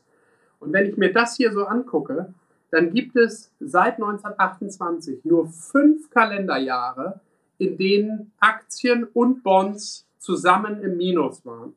Das war 1931, 1941, 1969, 2018 und dieses Jahr. Und wenn man dann nochmal eine Bedingung einzieht und sagt, beide Blöcke sollen prozentual zweistellig im Minus notieren, dann gibt es ein einziges Jahr und das ist dieses Jahr. Also äh, per Ende Oktober liegt der S&P net, ja, also inklusive Dividenden bei minus 17,7 und äh, mit zehnjährigen Treasuries hat man 18,3 Prozent verloren. Unvorstellbar diese Zahl. Und dann ist zusammen eben ein 60-40 Portfolio 18 Prozent minus. Und äh, wenn man äh, nach einem ähnlich schlechten Jahr äh, sucht, dann muss man schon in die 30er Jahre zurückgehen für so ein 60-40 Portfolio. Und äh, ja, wie gesagt, beides prozentual zweistellig im Minus hat es noch nie gegeben, sodass diese, dieses Dauerjammern unserer Industrie dieses Jahr sei es besonders schlimm und so, das kann man eigentlich meistens entkräften, indem man sagt, aber guck mal da und guck mal da. Diesmal, es gilt. Und gerade auf der Bond-Seite hat natürlich viele Investoren, das gilt auch für uns bei Bergos, die haben ja gerade Bonds, äh, weil sie vermeintlich sicher sind. Und wenn man denen jetzt sagt, zum Glück liegen unsere Kunden nicht minus 18, sondern einstellig nur im Minus, weil wir Short Duration waren die ganze Zeit. Aber natürlich ist auch minus 7, minus 8 ist eine grauenhafte Zahl. Manche bei uns sind auch minus 5 und minus 6, aber sie sind minus. Und dann muss man immer erstmal auch erklären, was ist denn da passiert. Nicht, wenn man jetzt nur äh, US Treasuries gehabt hätte und minus 18 Prozent wäre, man wird ja denken, oh Gott, steht die USA kurz vorm Ausfall. Nein, es ist dieser Zinseffekt. Und äh, die Basis dafür ist natürlich die inflationäre Entwicklung. Und äh, ja, wir wähnten uns alle schon in einer, in einer anderen Zeit. Und jetzt äh, haben wir eben die neue Ära, die Inflation ist zurück und das hat diverse Auswirkungen, vor allen Dingen auf der Bondseite. Also durchaus historisch und äh, um jetzt diesen äh, Schmerz nochmal zu lindern, und ich habe schon ganz viele konstruktive Aspekte aus Ihren Ausführungen rausgehört, können wir mal zusammen überlegen, wie denn ein Matchplan aussehen kann, mit dem man äh, mit Blick auf die aktuelle Marktlage da wieder rauskommt. Und wenn wir mal bei den Aktien beginnen, Herr Budelmann, dann kann man ja feststellen, dass wir auf der Aktien zwei große Effekte sehen, die dafür sorgen, dass Aktien günstiger werden oder billiger oder an Wert verlieren. Nämlich das eine ist sozusagen die Bewertungsrevision. Was darf eine Aktie kosten? Wie viele Jahresgewinne zahle ich für eine Aktie? Wie hoch ist das KGV? Damit, die Revision begann ja letzten Endes schon ein bisschen mit der Inflations, mit dem Inflationsanstieg im letzten Jahr und hat dann enorme Fahrt aufgenommen, als die Notenbanken dieses Jahr geäußert haben, oder Ende letzten Jahres geäußert haben, dass sie eingreifen werden. Und der Effekt, der ist jetzt richtig drin im Markt. Die große Frage ist, gibt es denn da noch weitere nachzügelnde Effekte bei der Bewertungsrevision? Und die zweite Ebene ist die Gewinnrevision. Da sind wir jetzt gerade in der Berichtssaison, in der Quartalsberichtssaison. Äh, und nehmen Sie uns doch mal mit in Ihre Gedanken, welche dieser Effekte ähm, können denn noch negativ nachwirken und ähm, welche der Effekte sind schon durch? Ja, wenn das für Sie okay ist, würde ich mal eine Kennzahl nehmen, die beide Assetklassen schon zum Start ja. verbindet. Ja, das ist das sogenannte Yield Gap. Haben wir hier ja auch, glaube ich, vor einem Jahr oder zwei schon mal gebracht. Also, dass man die äh, Gewinnrendite von Aktien, davon zieht man ähm, die Bond Yields ab und dann kommt man auf dieses Yield Gap. Ähm, und um das mal an den USA zu veranschaulichen, nochmal die USA als Taktgeber der Welt, da haben wir jetzt äh, ähm, eine Gewinnrendite von ungefähr 6%. Das ist ja ein invertiertes Kurs-Gewinn-Verhältnis, nicht? ein invertiertes PI. Ähm, und ähm, da sind wir bei 6%. Äh, die, die Bond-Yields, wenn man da die Zehnjährigen mal heranzieht, da sind wir ungefähr ein bisschen über 4%, also 6 minus 4 ist 2%. Und wenn man sich das dann historisch anguckt, dann merkt man auf einmal, Aktien sind ja gegen Bonds gar nicht mehr günstig. Und das war die ganzen letzten Jahre, auch gerade in den Krisensituationen, immer anders. Also dieses Yield Gap, das war zum Zeitpunkt des Corona-Lows bei 5, mhm. 6, 7.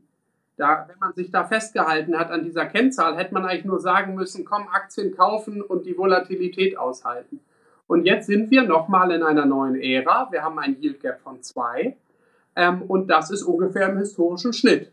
Deshalb haben wir Aktien übrigens auch im Moment neutral gewichtet, weil wir äh, nicht nur deshalb, wir schauen nicht nur auf die Fundamentals, aber das passt da ganz gut. Und jetzt, um auf Ihre Fragen einzugehen. Ähm, ja, also die höheren Zinsen sind offensichtlich drin. Man hat das fair bewertet jetzt. Die große Frage ist ja, ich habe gesagt, die Gewinnrendite ist ein umgekehrtes PE, also ein EP. Und das I steht für Earnings.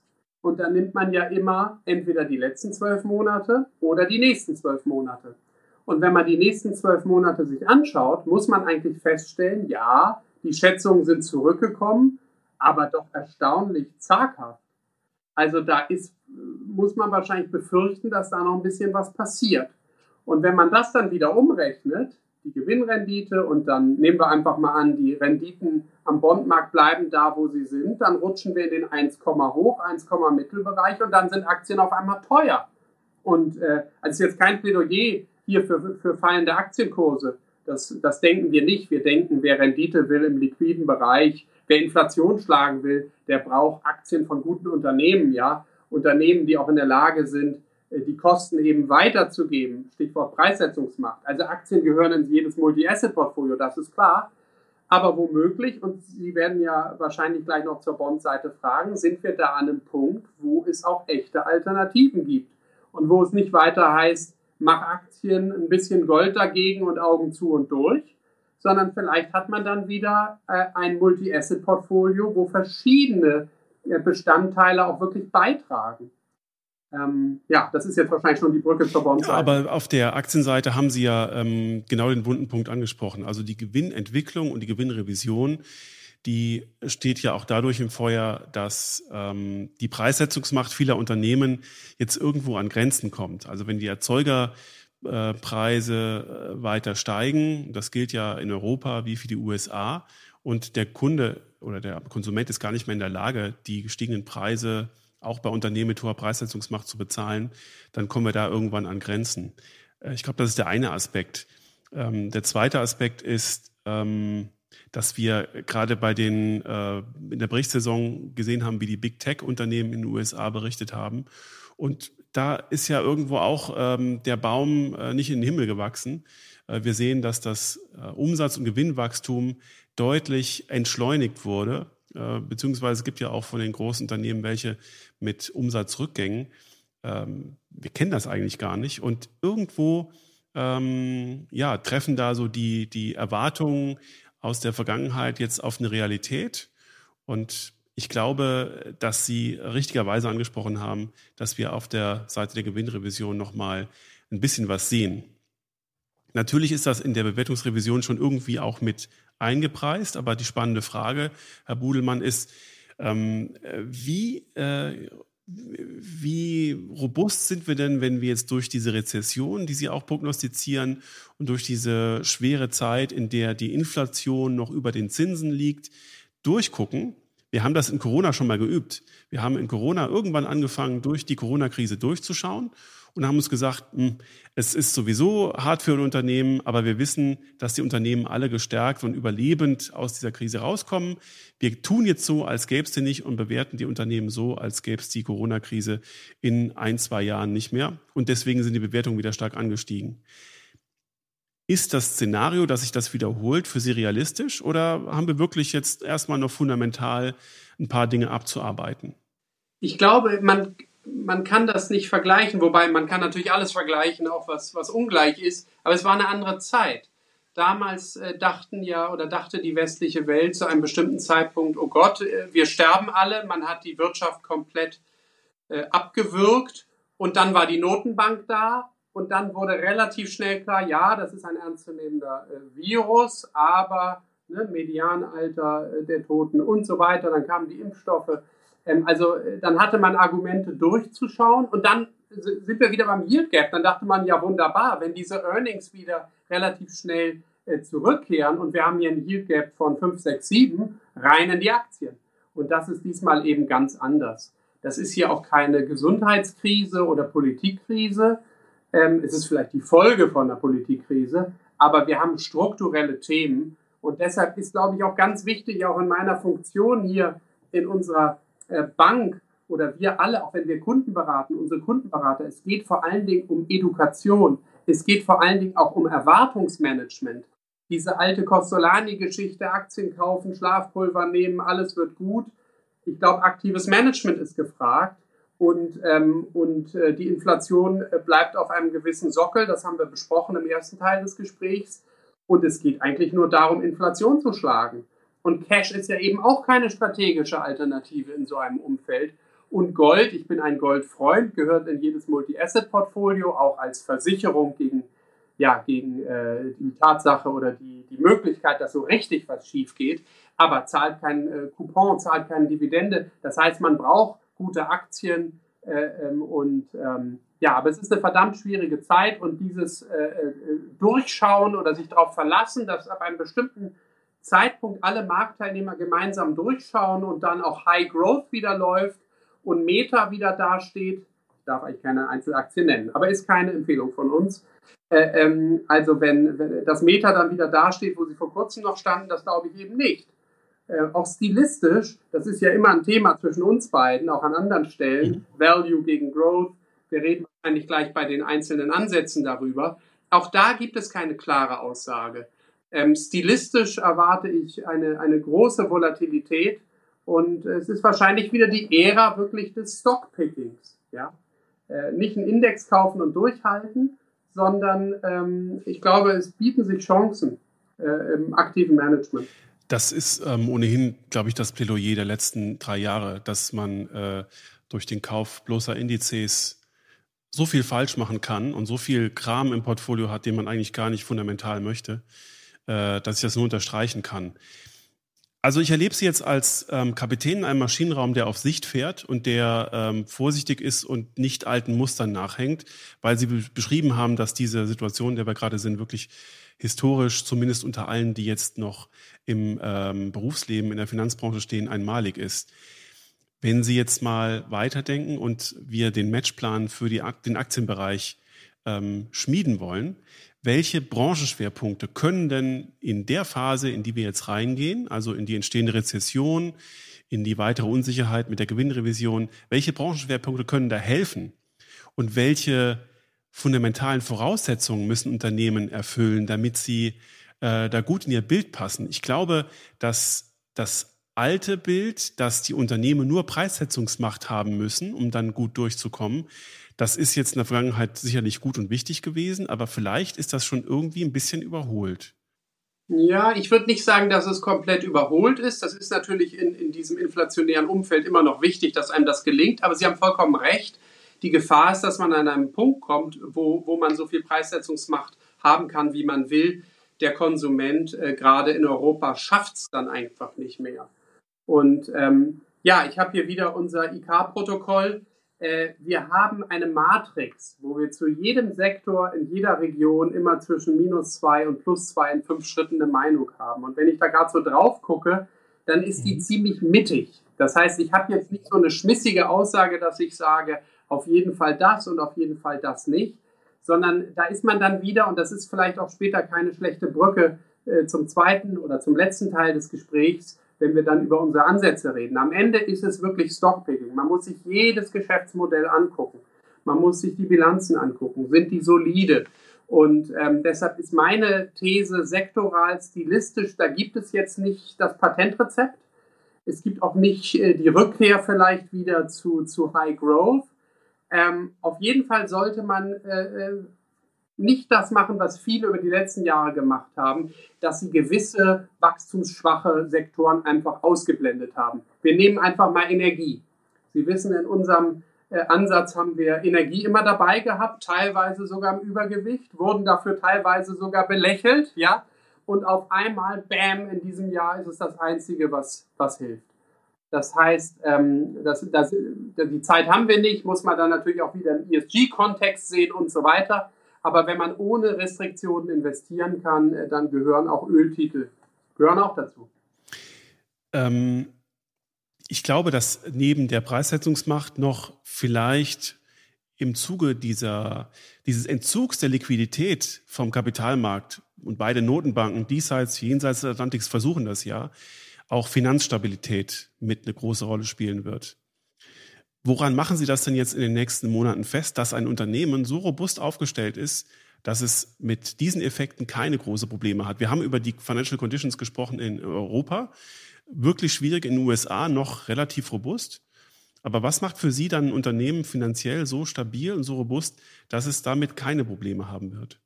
Ja, da muss ich an der Stelle wahrscheinlich etwas oberflächlich bleiben. Also wir haben hier ein super Team von vier Leuten, die machen nichts anderes als Geschäftsmodelle bewerten, sich fragen, wie die großen Megathemen nicht im Moment äh, wirken und die die nächsten Jahrzehnte wirken werden, äh, ähm, Demografie, Urbanisierung, Nachhaltigkeit und so weiter, wie die auf die Geschäftsmodelle wirken, die sich die Bilanzen genau angucken. Solide Bilanzen ist leicht gesagt. Was heißt denn das genau? Cashflow-Analysen, Margenstärke. Ähm, aber da bin ich nicht äh, der Experte. Und leider, man müsste ja hier eigentlich auf die Einzeltitelebene runter ja. und das darf ich ja aus Compliance-Gründen nicht. Man könnte wunderbar veranschaulichen an ein, zwei Unternehmen, okay. die alle kennen. Das reicht schon als Antwort. Ähm, aber ähm, Sie, Sie beobachten das im Haus und ich glaube, dass wir es auch gleich mal beleuchten können, wenn wir die einzelnen Ansätze ähm, diskutieren. Lassen Sie uns noch auf den Bondmarkt gehen. Wir haben darüber gesprochen. Anleihen äh, spielen jetzt eine wichtige Rolle, weil wir gemerkt haben, hoppla, die liegen gar nicht nur rum, um Risiko aus den Portfolios rauszunehmen. Jetzt ist in vielen Portfolios, wenn vor allen Dingen die Durationssteuerung vernachlässigt worden ist. Und das ist einer meiner großen Kritikpunkte bei vielen Vermögensverwaltern. Ähm, jetzt, jetzt tun sie gerade weh. Und jetzt ist guter Rat teuer. Und jetzt muss man sich fragen, was macht man denn eigentlich, um aus diesem Tal wieder rauszukommen? Also wie kann man mit Anleihen, und meine Überzeugung ist, dass man mit Anleihen in den nächsten Jahren richtig gut für kleines Risiko Geld verdienen kann, wenn man es nur richtig steuert. Vielleicht mache ich es mir auch zu einfach, denn ich muss es ja nicht machen. Ich beobachte das ja nur von der Seitenlinie. Aber deswegen frage ich Sie ja, Herr Budelmann, wie kann man denn im Prinzip aus diesen ganzen Gemengelagen, die wir gerade diskutiert haben, jetzt ein Anleihenmanagement gestalten, das wirklich diese ganzen Möglichkeiten am Anleihenmarkt gut ausnutzt? Ja, also erstmal äh, kann ich sagen, wir sind zumindest in der komfortablen Lage, dass wir seit ein, ein Vierteljahren Short Duration sind und teilweise in der ganz heißen Zeit sogar Ultra Short Duration waren. Sowohl im Dollarbereich als auch im Euro-Bereich. Und das macht es einem natürlich leichter, jetzt, äh, äh wir haben es noch nicht getan. Ich habe gesagt, wir sind weiter Short Duration. Wir haben Bonds als Ganzes auch untergewichtet, zum Beispiel gegenüber alternativen Investments, die weniger direktional sind. Aber wir haben wir es eigentlich ganz gut aufgelegt, bald den Schritt zu machen, Bonds aus dem Underweight zu holen. Wollen mal gucken, ob wir es machen, aber die Basis wäre da. Und dann auch die Duration zu verlängern. Wir haben sie ja schon von Ultra Short Duration auf Short Duration äh, verlängert. Das also. Darf ich da kurz ähm, nachfragen, Herr Budelmann? Wenn, Wenn Sie vor, den Kommunikation, also vor der Kommunikation der Notenbanken die Duration schon verkürzt haben, dann haben Sie ja auf das Risiko reflektiert, dass die Notenbanken eingreifen, aber sie haben ja zumindest schon mal auf die Inflation reagiert. Und ähm, das ist ein Schritt, den man an wenigen Stellen nur gesehen hat. Ähm, wie, wie war denn bei Ihnen die Diskussion, als Sie die steigenden Inflationsraten im Maschinenraum beobachtet haben, indem Sie gesagt haben, naja, das, was wir gerade sehen, das schadet ja allein schon über die Inflation der ähm, Performance unserer Bonds, wenn die zu lang sind. Und vielleicht äh, schreit die Notenbank noch irgendwann ein. Wann, wann hat es bei Ihnen quasi Klick gemacht, dass Sie diese Entscheidung getroffen haben? Klick gemacht hat es im Juni letzten Jahres, weit bevor die Zinsen so richtig drehten. Ähm, und das kam aus unserem sogenannten Top-Down-Bond-Team. Wir äh, bei Bergos haben ja zu jeder Asset-Klasse ein Top-Down-Team und ein oder mehrere Bottom-Up-Teams. Und unser Top-Down-Bond-Team, das hat also ganz stark diese Signale gesendet, hat die ins Investmentkomitee getragen. Es ist meine große Ehre, dieses Investmentkomitee zu, äh, zu leiten. Und da haben die das mit einem solchen ja, Bums vorgetragen, dass wir alle uns dann angeschlossen haben. Ähm, aber das sage ich Ihnen auch ganz ehrlich, weil wir auch so ein gutes Verhältnis haben. Ich persönlich habe eigentlich gedacht, äh, ja, ich bin auch nicht sorglos, was die Inflation angeht, aber ob ich jetzt wirklich Ultra Short Duration gehen würde, aber da vertraue ich jetzt einfach mal unseren Experten. Und die Experten haben richtig gelegen. Und ich hoffe, dass sie auch die Kraft finden, sich da wieder rauszuspielen äh, aus der kurzen Duration. Und, und dann das, was ich vorhin gesagt habe, dass, dass uns dann gelingt, auch die Bonds zu berücksichtigen, als ein wichtiger Bestandteil, der auch wirkliche Ergebnisbeiträge liefert und der nicht nur ein Diversifikator ist. Das heißt, dass Sie tatsächlich dann eine Strategie brauchen, mit der Sie die Duration im richtigen Zeitpunkt wieder verlängern. Und da würden Sie auch wieder auf Ihr ähm, Top-Down-Bond-Team äh, hören. Äh, ganz genau, wobei die natürlich auch wieder sehr stark makrogetrieben sind und, und bei der Analyse der Makroszenarien oder bei der Entwicklung dieser Szenarien spiele ich dann als CIO dann auch wieder eine gewisse Rolle. Also ähm, ja, aber äh, volles Vertrauen. Das, äh, man muss äh, mhm. Vertrauen in die Leute setzen. Man kann nicht alles. Und wir haben 18, wir haben bei 18 wirklich reinrassige Investment-Experten. Ähm, und das ist ja bei unserer Größe von 110 Leuten äh, wirklich eine Investition. Also das sind keine verkappten Kundenberater, sondern die analysieren von morgens bis abends die Märkte. Das ist wirklich dann ein äh, signifikanter Anteil an ihrem Mitarbeiterstab. Das ist richtig. Dann sieht man ja auch, wo bei Ihnen die Schwerpunkte liegen. Eine bewusste Schwerpunktsetzung des Hauses. Welche, also wenn wir jetzt die Duration jetzt mal sozusagen als einen Hebel nehmen, äh, welche anderen Hebel haben Sie denn, um das Anleihenportfolio äh, sozusagen auf die Schubumkehr auszurichten? Ja, da schiele ich hier wieder auf unser äh, Protokoll und ähm, da gibt es natürlich die diversen Segmente ähm, innerhalb der, der Währungsräume oder der Region. Aber auch da sind wir mit Ausnahme der Duration immer verhältnismäßig mittig gewesen. Wir haben zum Beispiel gerade die Eurozonen-Peripherie neutralisiert. Ähm, ich glaube, ein Thema, äh, was, was da vielleicht dann interessant sein könnte, und äh, wir haben vorhin viel über Schwellenländer geredet, da denke ich als Aktienmann immer sehr stark von der Aktie her. Und da waren wir eben lange untergewichtet. Bei Schwellenländern auf der Bondseite sind wir zum Beispiel jetzt im Übergewicht. Nicht? Also da sehen wir, aber das ist dann die, die Detailanalyse im Zweifel auf Bond-Ebene selbst. Aber da ist eben inzwischen so viel eingepreist, dass wir denken, ja, da steht den Risiken doch inzwischen auch eine, eine Ertragsperspektive entgegen das berücksichtigen wir. Aber natürlich in einem globalen Bond-Portfolio ist das, ja. ist das nur flankieren. Aber das wäre mal so ein Beispiel. Aber das sind, ja, das sind ja wichtige und mutige Elemente, denn ich glaube, das Kreditrisiko und auch das Dollarrisiko, das Sie angesprochen haben, und auch Ihre Einschätzung zum Dollar ist ja absolut konsistent damit, dass Sie dieses Element ins Anleihenportfolio beimischen. Das stimmt, wobei, wenn Sie Fremdwährungsrisiken im Bondbereich ansprechen, da muss man natürlich sehr vorsichtig sein. Also auf der Aktienseite, wir sind global aufgestellt, da ist die Währung Teil des Investments, da haben wir sehr viel US-Dollar auch für unsere Euro-Kunden. Das hat natürlich dieses Jahr auch ordentlich geholfen. Aber auf der Bond-Seite ist schon der Fokus dann auf die entsprechende Währung. Also man muss aufpassen, sonst wird ein Bond-Portfolio schnell zu einem reinen Währungsplay. Das stimmt, das sehe ich bei den ähm, Ausschreibungen, die wir gemeinsam haben, dass sie ähm, nicht zu den Häusern gehören, die beherzt Fremdwährungsrisiken in den Anleihenbereich reinpacken. Genau, das machen wir mhm. auf der Aktienseite. Damit hat man in einem Ausbalancierten genug äh, Währungseinfluss. Auf der, auf der Bondseite bleiben wir in der Regel, abgesehen von, von Beimischung, äh, in der Heimatwährung. Herr Budelmann, jetzt haben wir die makroökonomische Weltlage besprochen. Wir haben aufgeräumt in allen Strategien äh, und Matchplan-Elementen, die uns im Aktienbereich, im Anleihenbereich weiterhelfen. Jetzt freue ich mich darauf, mit Ihnen in Ihren Maschinenraum zu gehen und äh, da mit der Taschenlampe mal herumzuleuchten. Was ich da zu sehen bekomme, das kenne ich ja schon aus meiner Arbeitspraxis, aber beschreiben Sie es vielleicht nochmal selbst. Wir lernen drei Portfoliobausteine kennen, die man in ähm, einer bestimmten Mischung einsetzen kann und die alle auch recht unterschiedlich ähm, auf den Markt reagieren. Ähm, fangen wir doch mal, Herr Budelmann, bei dem Stockpicker-Modell an. Das ist ein quantitatives Modell, das den Aktienmarkt abbildet und das auch schon eine sehr lange Historie hat. Ganz genau, das ist schon seit 2004 im Einsatz und ich war auch Teil eines Teams, äh, das diesen Ansatz entwickelt hat. Also ich bin auch persönlich mit dem Ansatz sehr verbunden und ja, seit 2004 äh, ähm, am Markt da hat, äh, haben wir natürlich mit diesem Ansatz schon einiges durchleben müssen, nicht? Äh, äh, die Great Financial Crisis, die diversen Euro-Krisen und auch jetzt die letzten Jahre mit Covid und dann dieses historische Jahr. Sie sagen quantitativ, ja, das stimmt. Wir sprechen aber immer von systematisch. weil es ist nicht quantitativ vollautomatisiert, aber es ist regelgebunden und man versucht eben die Emotionen rauszulassen. Und ähm, ja, es ist ein Large Cap Ansatz. Ähm, der Fokus ist auf Westeuropa und äh, Nordamerika. Ähm, es ist eine Mischung aus fundamentaler und technischer Analyse, wobei die fundamentale Seite hier wahrscheinlich interessanter ist.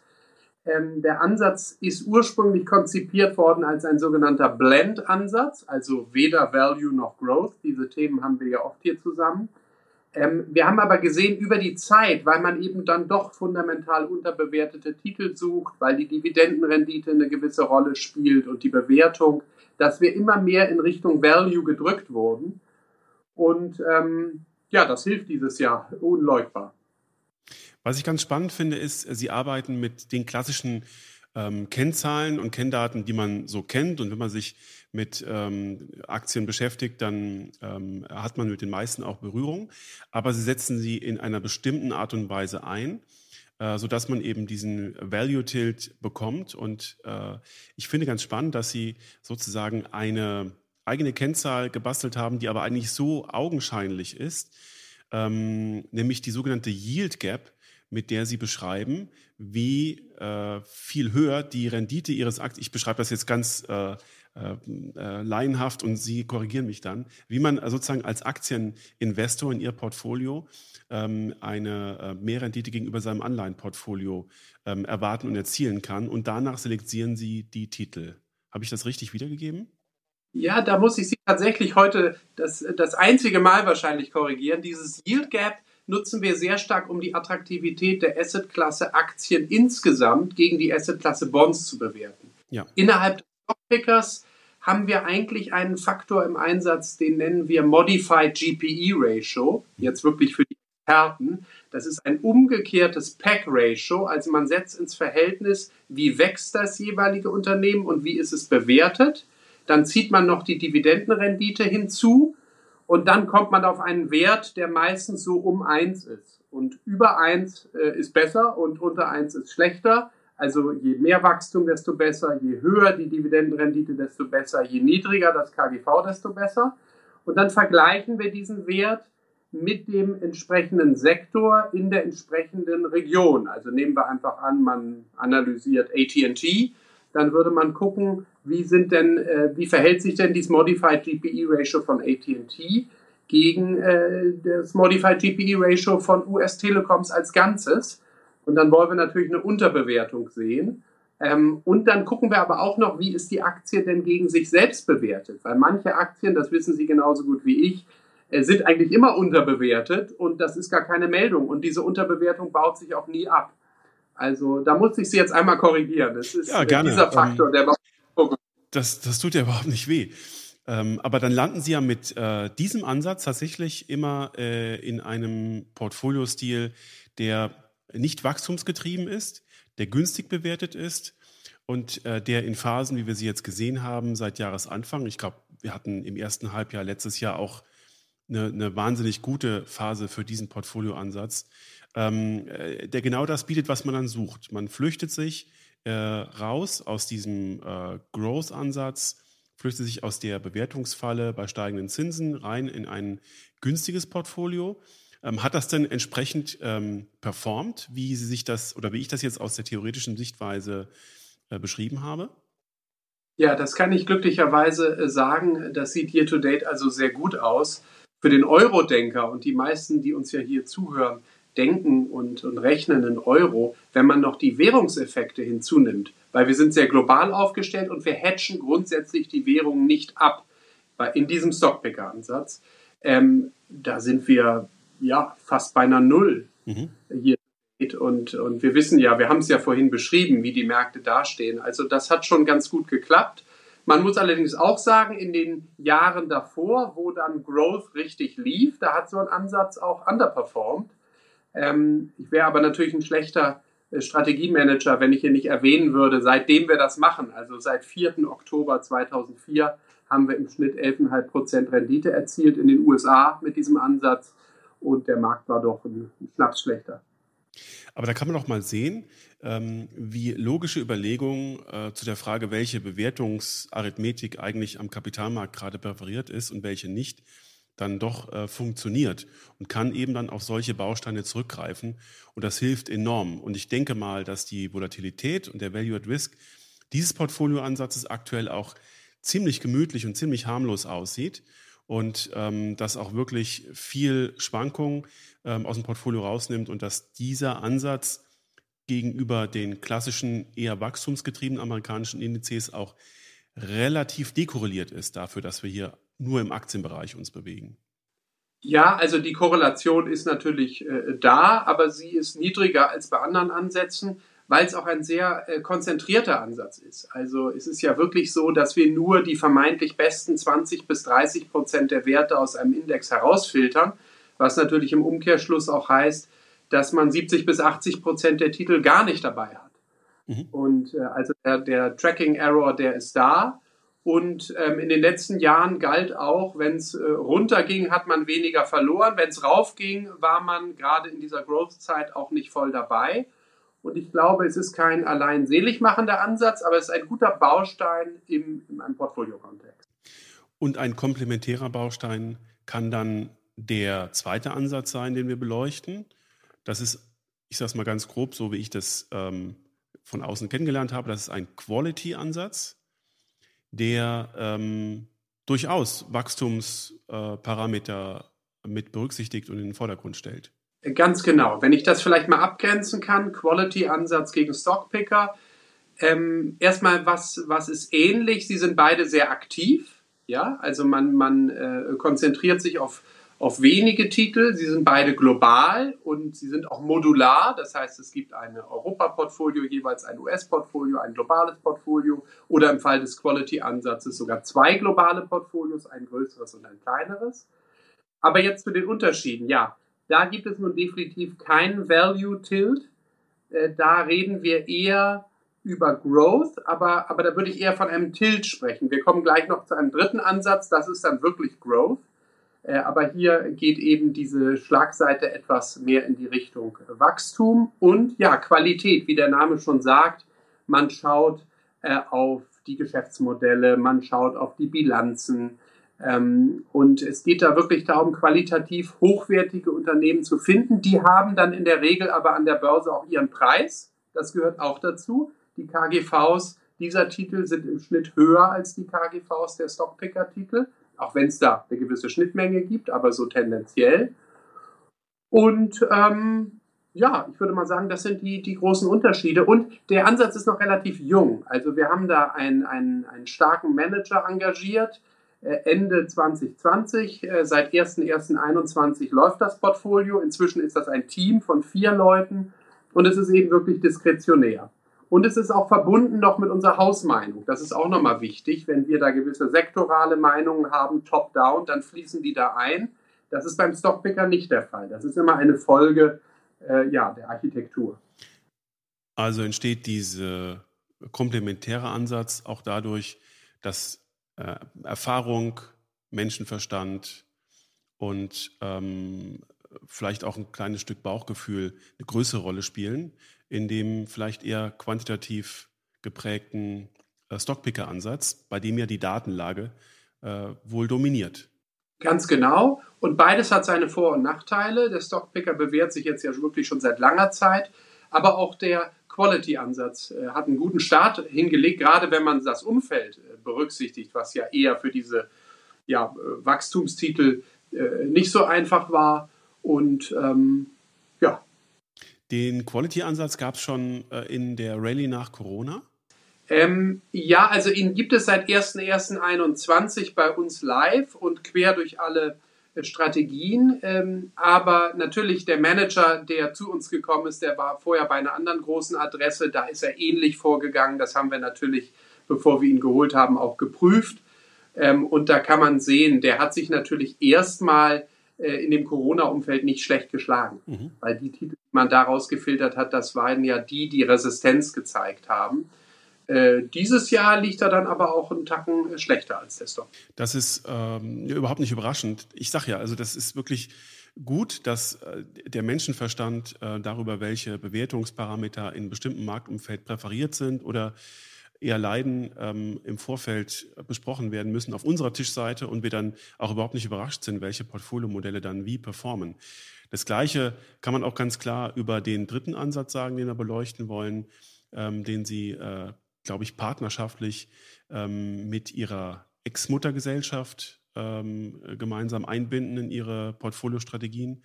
Und ähm, hier sprechen wir von europäischem, deutschsprachigen Mittelstand. Das äh, sind High-Beta-Aktien.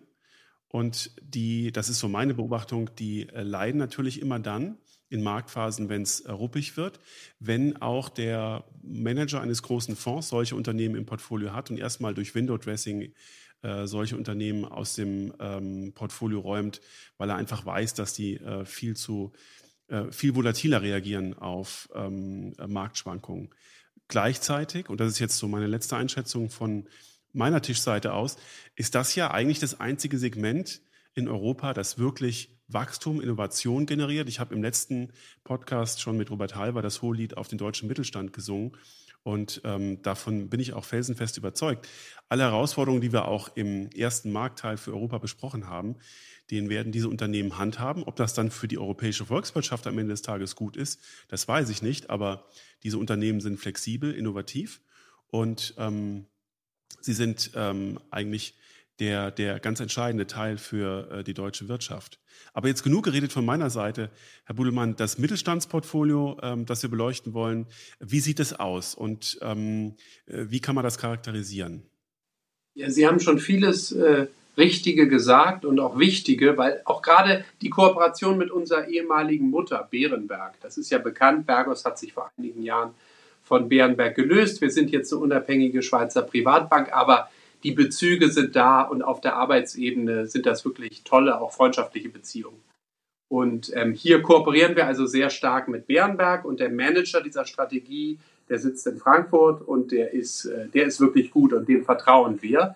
Ähm, ja, aber Sie haben auch angesprochen, in so einem Umfeld wie diesem, und, ähm, und wir reden hier wirklich über einen dezidierten Growth-Ansatz. Nicht? Stockpicker, leichte Value-Schlagseite, Quality, leichte Growth-Schlagseite und jetzt sind wir wirklich im Bereich der strukturellen Wachstumsgewinner. Und äh, den bläst der Wind natürlich dieses Jahr durch die Zinsseite, durch andere Themen voll ins Gesicht. Ähm, und äh, entsprechend ist das auch der schlechteste Ansatz year to date. Allerdings, die Jahre davor hat dieser Ansatz, und das wissen Sie ja auch über die Mandate, die Sie betreuen, wirklich spektakulär gut performt. Und man könnte einfach auch sagen, für so einen Ansatz braucht man auch die Nerven. Ja, wir sind hier nicht im Large Cap Bereich unterwegs, wir sind hier im Small und Mid Cap Bereich unterwegs. Wir sind nicht global diversifiziert, sondern wir sprechen, das sagten Sie schon, über die Dachregion und vor allen Dingen über das D, über Deutschland und über den Mittelstand.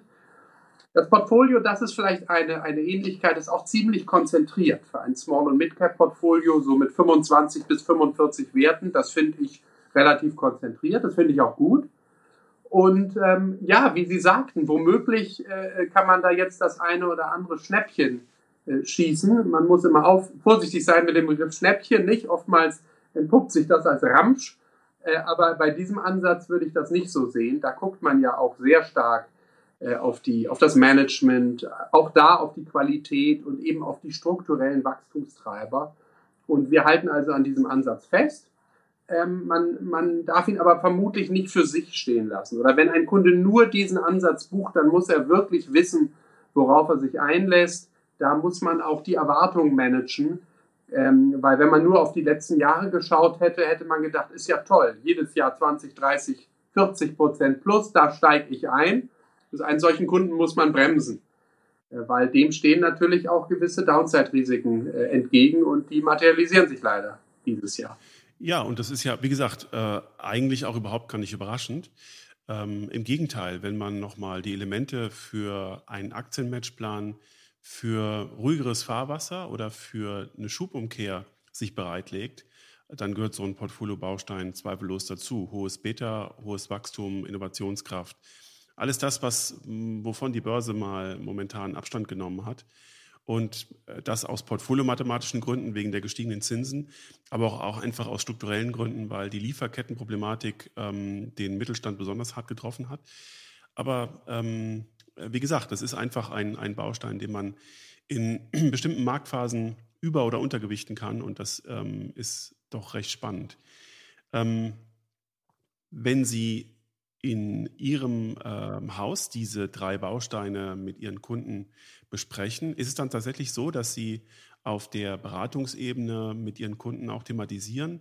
Ähm, wir haben nach unserer Einschätzung eine Marktphase, in der beispielsweise das Mittelstandsportfolio aktuell jetzt mal wieder aufgestockt werden kann und äh, wir vielleicht auch vom Stockpicker-Anteil ein bisschen was wegnehmen können, um dann ein bisschen mehr Beta und ein bisschen mehr Wachstum zu nehmen und den Quality-Ansatz vielleicht auch aufzustocken. Ähm, kann man sich das so vorstellen, wie Sie das dann begleiten, modular? Ja, ich glaube, erstmal wichtig, gedanklich Vermögensverwaltungsdepots und Beratungsdepots zu trennen. Äh, bei Vermögensverwaltungsdepots liegt ja die Verantwortung bei uns und da hängt dann äh, äh, die Umsetzung sehr stark natürlich an unserem Houseview. Und wenn wir da bestimmte Sektoren oder Stile präferieren, dann wird man das auch an der Stelle nachvollziehen. Ähm, Im Beratungsgeschäft entsteht das natürlich im, immer im Dialog zwischen Berater und Kunde.